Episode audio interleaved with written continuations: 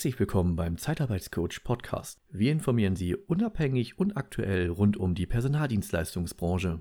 Ich heiße Patrick Reiner und ich freue mich heute im Zuge unserer Rubrik Experten der Personaldienstleistungsbranche auf das Interview mit Herrn Dennis Greenfield, Geschäftsführer der AÜG Netzwerk Human Resources GmbH. Hallo Herr Greenfield, ich freue mich auf unser Gespräch. Guten Morgen, Herr Greiner. Die Freude ist ganz meinerseits. Ja, Herr Greenfield, dann starten wir doch direkt mit der ersten Frage. Wie verlief Ihr Karriereweg? Das ist vielleicht so ein bisschen der American Dream, mein Karriereweg. Ich bin mal als Praktikant, als ich noch studiert habe, beim AEG-Netzwerk, ja, in unserer Branche kann man ja versagen, so reingerutscht. Okay. Das heißt, ich bin äh, als Praktikant in einer Tochtergesellschaft, die also gewerblich-technisches Personal überlässt und vermittelt, dann eingestiegen, habe da so ein paar Aufgaben gehabt und habe die dann äh, in der Konzernzentrale äh, dann abgegeben und habe danach das Angebot bekommen, ja, stundenweise so ein bisschen weiter in verschiedenen Aufgaben als studentische Hilfskraft sozusagen zu unterstützen. Ja. Und als ich dann äh, auf die Zielgeraden meines Studiums kam, gab es dann das Angebot, dass ich ähm, dann fest weiterarbeiten könnte im AEG-Netzwerk und das habe ich dann glücklicherweise angenommen. Bin dann über verschiedene Abteilungen und auch eine Zeit lang im, im Vertrieb und in der Disposition. Bin dann äh, in eine Stabstelle neben der Geschäftsführung angesiedelt gewesen als deren Assistent und wurde dann in 2017 zum 40-jährigen Firmenjubiläum zum Geschäftsführer berufen und mache Klasse. diesen Job seitdem mit sehr großer Freude. Ja, wie können wir uns denn jetzt seit 2017 Ihren Arbeitsalltag vorstellen? Also es gibt eine Gleichung zum Tagesgeschäft und mit Tagesgeschäft meine ich Überlassung, Vermittlung, On-Site-Management und was wir eben alles so in der Personaldienstleistungsbranche zum Glück unserer Mitarbeiter und Kunden tun. Ja. Eine Gleichung in meinem Job, es ist kein Tag wie der andere, es gibt keinen richtigen Alltag. Ja. Ähm, man hat im Prinzip verschiedenste Jobs und man wechselt die auch jeden mhm. Tag in unterschiedlicher Frequenz. Man ist eben mal so eine Art Unternehmensberater Berater, dann ist man klassischer HRler, dann ist man manchmal Referent und engagiert sich in der Weiterbildung, ja. dann ist man plötzlich im Projektgeschäft und dann ist man manchmal auch äh, Psychotherapeut. Das gehört alles dazu und das ja. macht den Job aber auch aus, dass er eben nie langweilig wird und jeden Tag irgendeine neue Aufgabe auf einen wartet. Dankeschön für die Eindrücke. Nehmen wir auch direkt als Überleitung. Welche Position haben Sie im Unternehmen und bitte geben Sie uns auch mal ein paar Eindrücke auch zur, ja, zur genaueren Tätigkeit.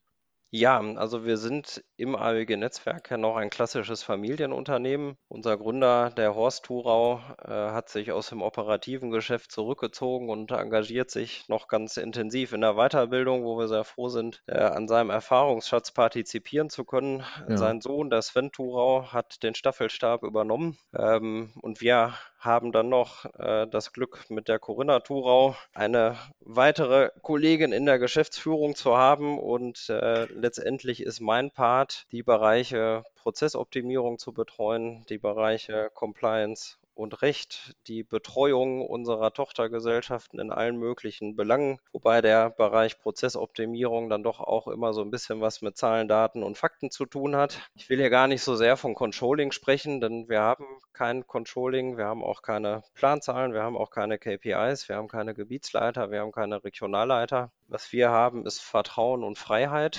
Okay. Aber auch damit umzugehen, äh, ist teilweise nicht nur das Schönste der Welt, sondern kann auch eine Bürde sein. Und äh, man hilft dabei, äh, in einem Raum von Freiheit dann auch den Weg zu, ja, letztendlich aufzuzeigen, der dann mhm. auch erfolgversprechend ist.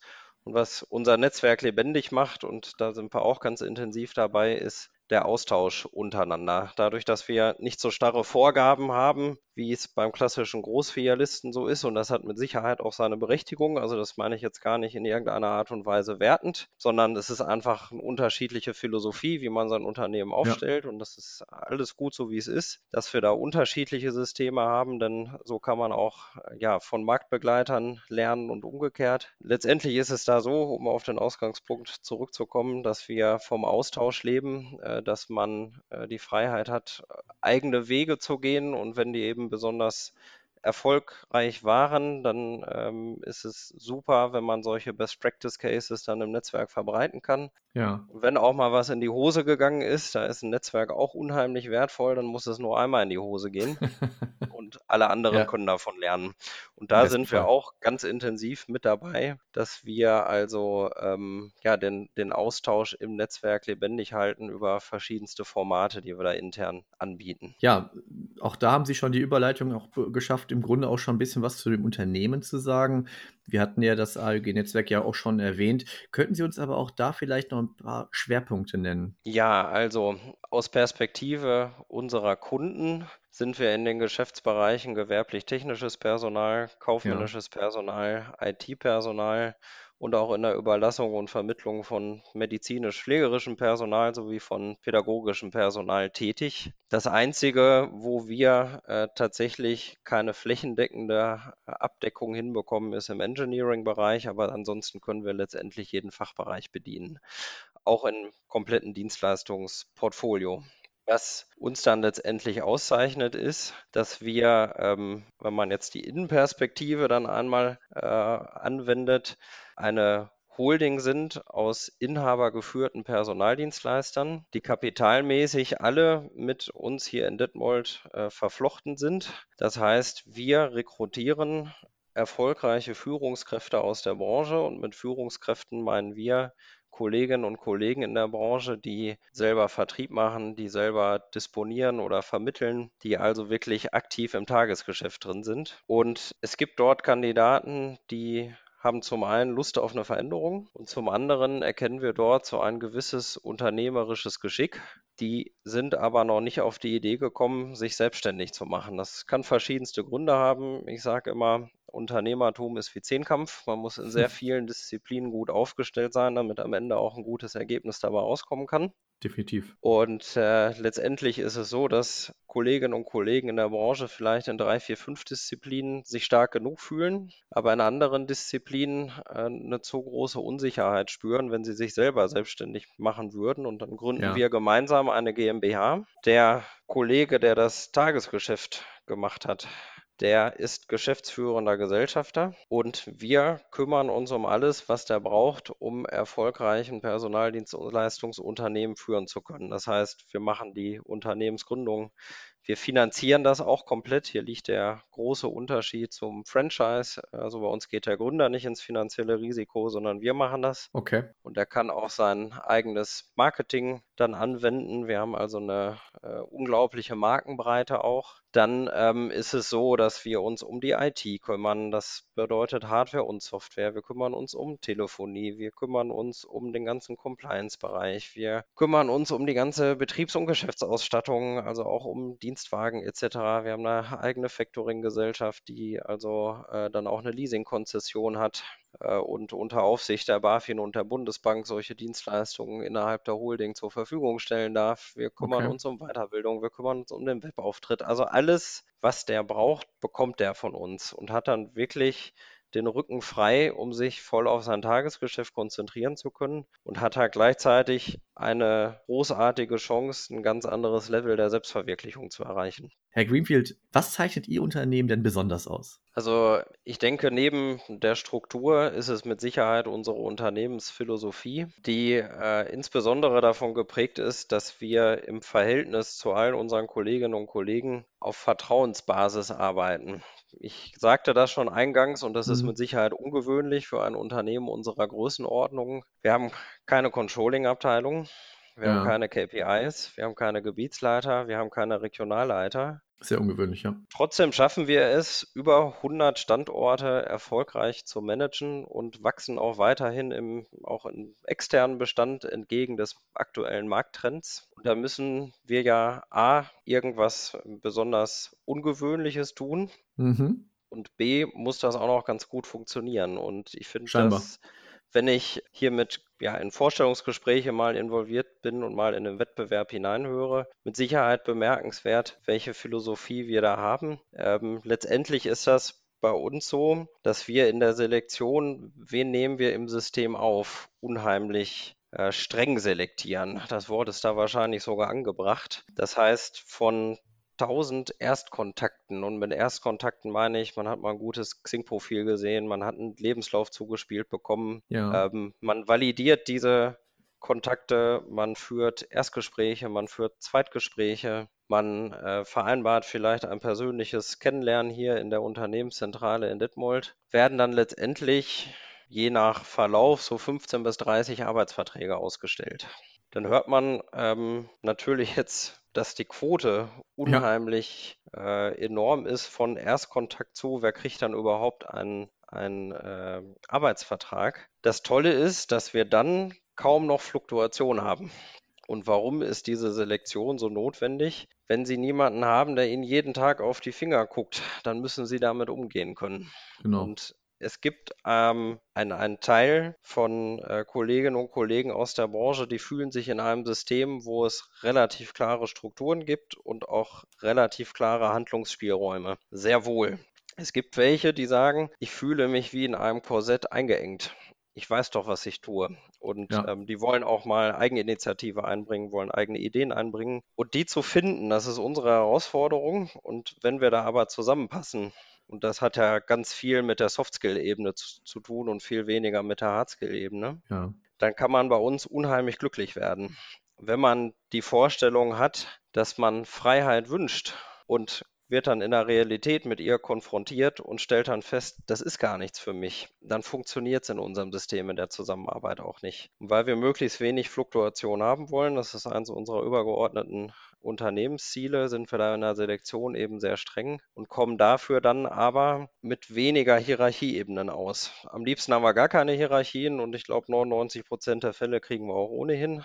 Das ist eben auch so ein Vorzug dieser Eigenverantwortlichkeit, die jeder hier hat. Aber letztendlich ähm, ist es so, dass wir dann vorne eben einen viel größeren Aufwand haben, als wenn ich sage, ich stelle 100 Trainees ein und kalkuliere von vornherein, dass nach einem Jahr 50 Prozent nicht mehr da sind. Das ist ja auch vollkommen okay, das kann man auch so machen. Ganz legitim. Dann entsteht da eben der Aufwand. Ja. Und das ist mit Sicherheit etwas, wo wir uns was unsere Philosophie angeht, äh, erheblich von ähm, dem Marktumfeld unterscheiden, was in einer ähnlichen Größenordnung wie wir unterwegs ist. Dankeschön, dass Sie uns da mal mitgenommen haben und uns da auch mal die Tür geöffnet haben, ähm, wie da auch Ihre Philosophie aussieht. Auch, Sie haben ja gerade erwähnt, ähm, dass Sie wachsen, vielleicht auch gerade atypisch zur Branche. Ich denke, was aber halt auch Sie auch zur Branche halt auch eint, ist halt, dass wir halt ein Stück weit halt auch abhängig sind vom Arbeitsmarkt. Wie schätzen Sie diesen aktuell ein? Ja, das ist tatsächlich diffizil gerade.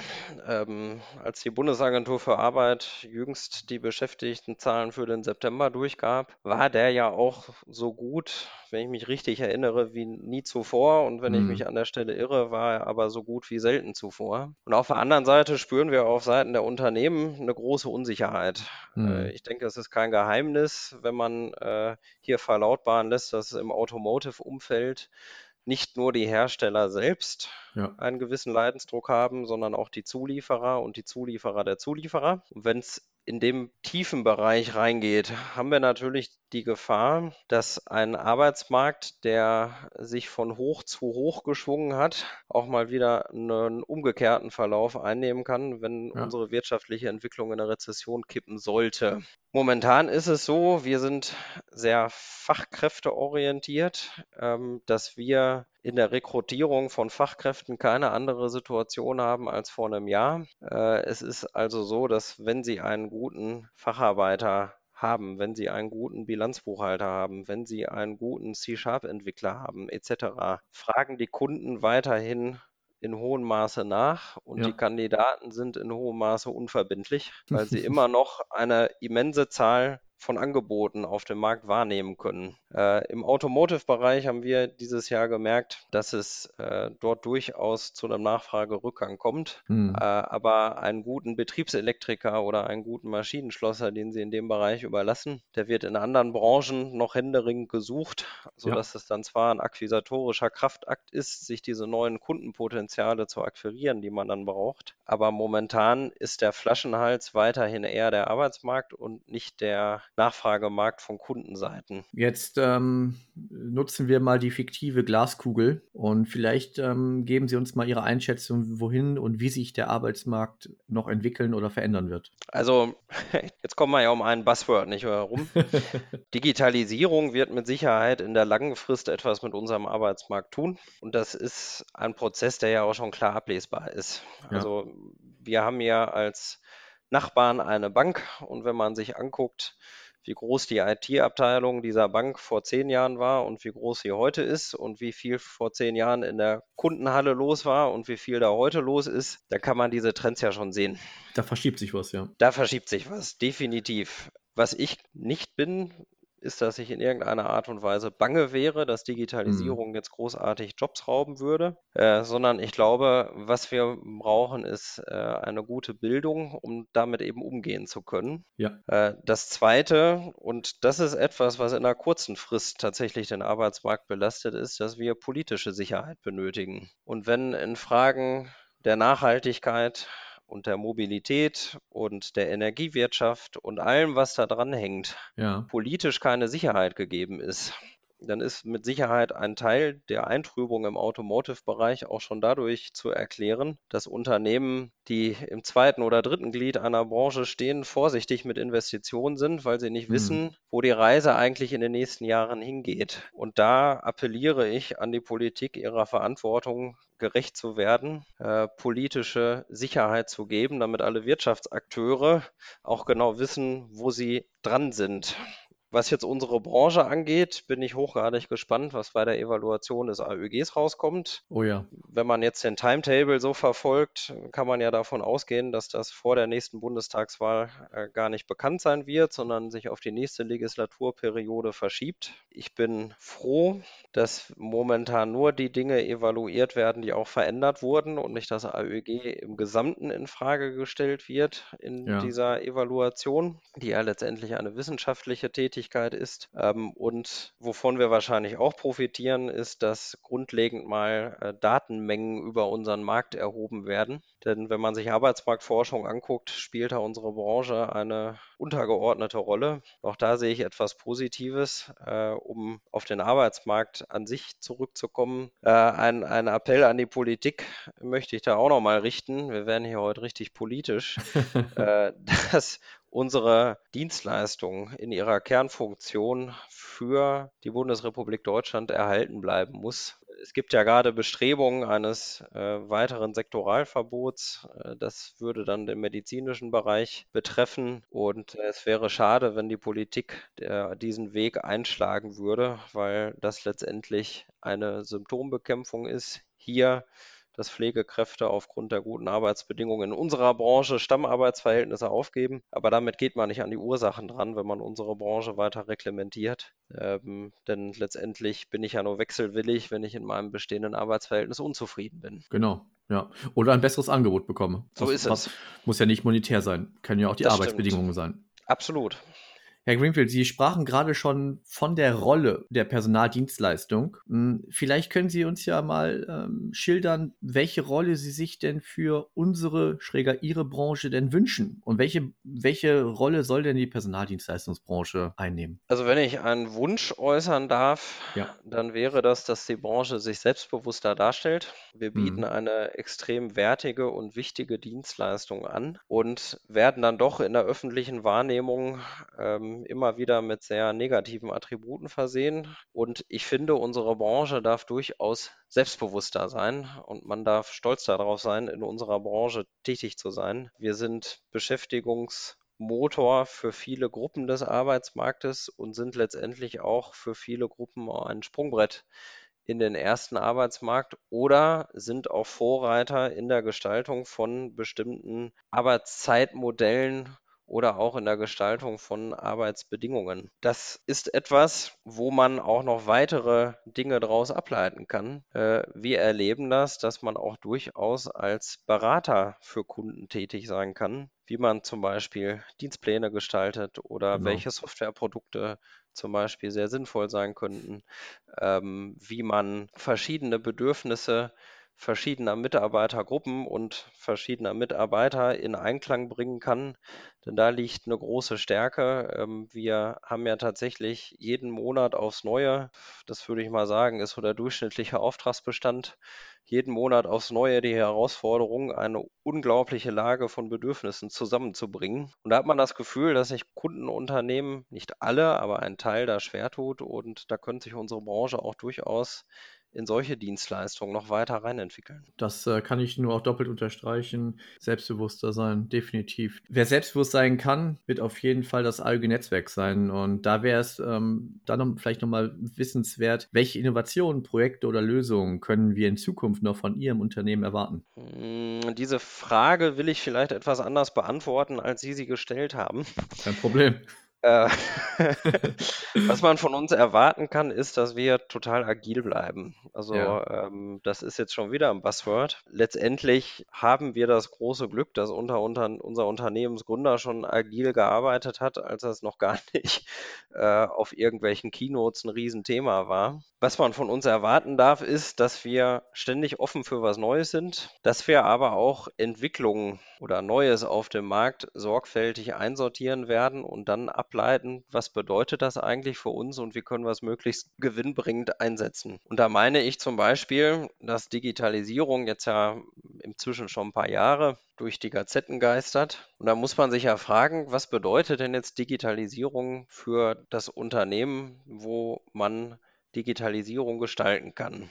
Und jetzt heißt es aus meiner Sicht zum Beispiel nicht, dass ich die digitale Personalakte führe und dadurch ein super toll digitales Unternehmen bin, sondern wir haben zum Beispiel die Ableitung gemacht, Mensch, der Flaschenhals ist jetzt gerade im Recruiting und nicht im Vertrieb. Also gucken wir doch, wo liegen eigentlich Digitalisierungschancen im Recruiting und haben schon vor Jahren Social Media Recruitment extrem gestärkt und bieten da ganz viel Weiterbildung an, weil wir glauben, dass man ähm, ja die Recruiter da alle mitnehmen muss, dass sie selber in der Lage sind, diese neuen Technologien zu nutzen. Und da sind es ja letztendlich dann Plattformen, die durch Digitalisierung entstanden sind. Und ich glaube, der Plattformgedanke, der wird uns in den nächsten Jahren intensivst beschäftigen.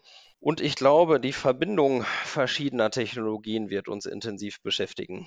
Also da ist ein sehr berühmtes Beispiel, was jeder kennt, WhatsApp. WhatsApp hat den Messenger nicht erfunden. WhatsApp hat bestehende Technologien klug kombiniert. Schumpeter. Genau so ist es. Und wir erleben das ja auch gerade in unserer Branche. Äh, also wenn Sie jetzt äh, zum Beispiel die Fusion von Compana und German Personal sehen, da sind ja auch zwei technologiegetriebene Unternehmen, die sich äh, auch schon sehr lange mit Digitalisierung beschäftigen, zusammengekommen und stellen fest, wir haben beide Kernkompetenzen und es ist besser, die zu kombinieren, als zu koexistieren. Definitiv. Und ich glaube, das ist jetzt etwas, um wieder die Brücke zum Netzwerk zu bekommen. Plattformgedanke wird eine Riesenrolle spielen, sowohl innerhalb des Unternehmens, aber auch in der Zusammenarbeit mit dem Kunden und dem Mitarbeiter. Äh, es gibt ja auch die Idee, äh, dass unsere Branche mal in einem Amazon für Personaldienstleister enden wird. Äh, das weiß ich noch nicht, ob, ob das wirklich kommen wird, aber dass man über Plattformen näher an seinen Bezugsgruppen ist, das wird mit Sicherheit eine große Rolle spielen. Herr Greenfield, wir kommen zur letzten Frage. Und vielleicht für jemanden, der sich selbstständig machen möchte, der vielleicht sich gerade in einem Korsett fühlt und möchte frei sein und äh, seine, seine Kräfte bündeln und braucht da vielleicht Unterstützung, grundsätzlich Bewerber als auch vielleicht auch Kundenbetriebe. Wie kann man Sie und Ihr Unternehmen kontaktieren? Ja, das sind die einschlägigen Kanäle. Sie finden äh, Kontaktdaten auf unserer Homepage www.aueg-netzwerk.de oder www.seit1977.de, also 1977. Äh, Sie finden mich auch auf Xing. Äh, Sie werden auch feststellen, wenn Sie nach mir suchen, dass ich einen LinkedIn-Account habe, aber dort bin ich nicht so aktiv. Und äh, ja, schreiben Sie mich gerne an rufen Sie gerne an. Bin, wir sind immer offen für einen Austausch innerhalb der Branche und äh, freuen uns auf einen Austausch. Super. Herr Greenfield, wir werden äh, die beiden Homepages oder Websites werden wir unterhalb der Folge verlinken. Ähm, und ja, wir würden uns freuen, wenn sich der eine oder andere auch dann bei Ihnen meldet. Ich für meinen Teil bedanke mich sehr für Ihre Zeit, für Ihre tollen Antworten und ähm, ich hoffe, wir bleiben in Kontakt und ich wünsche Ihnen auch weiterhin auch ganz viel Erfolg. Ich danke fürs Gespräch und äh, wünsche Ihnen auch noch einen wunderbaren Tag. Dankeschön. Wenn Sie weitere Informationen von unserem Kanal erhalten möchten, dann abonnieren Sie den Zeitarbeitscoach Podcast oder besuchen Sie unsere Homepage auf www.der-zeitarbeitscoach.de. Abschließend möchte ich darauf hinweisen, dass wir Sie unabhängig und nach bestem Wissen und Gewissen informieren wollen. Wir haften nicht für Irrtümer, fehlende Aktualität oder für Quellen von Dritten. Der Einfachheit halber wird im gesamten Podcast die männliche Form gewählt. Der Zeitarbeitscoach Podcast wird unterstützt von Purse One Solutions. Bis demnächst, Ihr Patrick Reiner.